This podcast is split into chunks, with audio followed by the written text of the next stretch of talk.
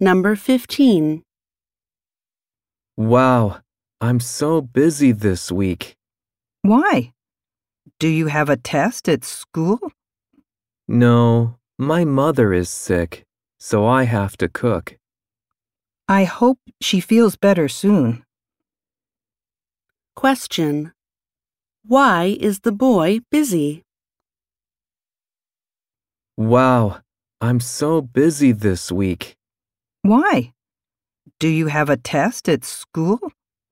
No, my mother is sick, so I have to cook. I hope she feels better soon. Question. Why is the boy busy?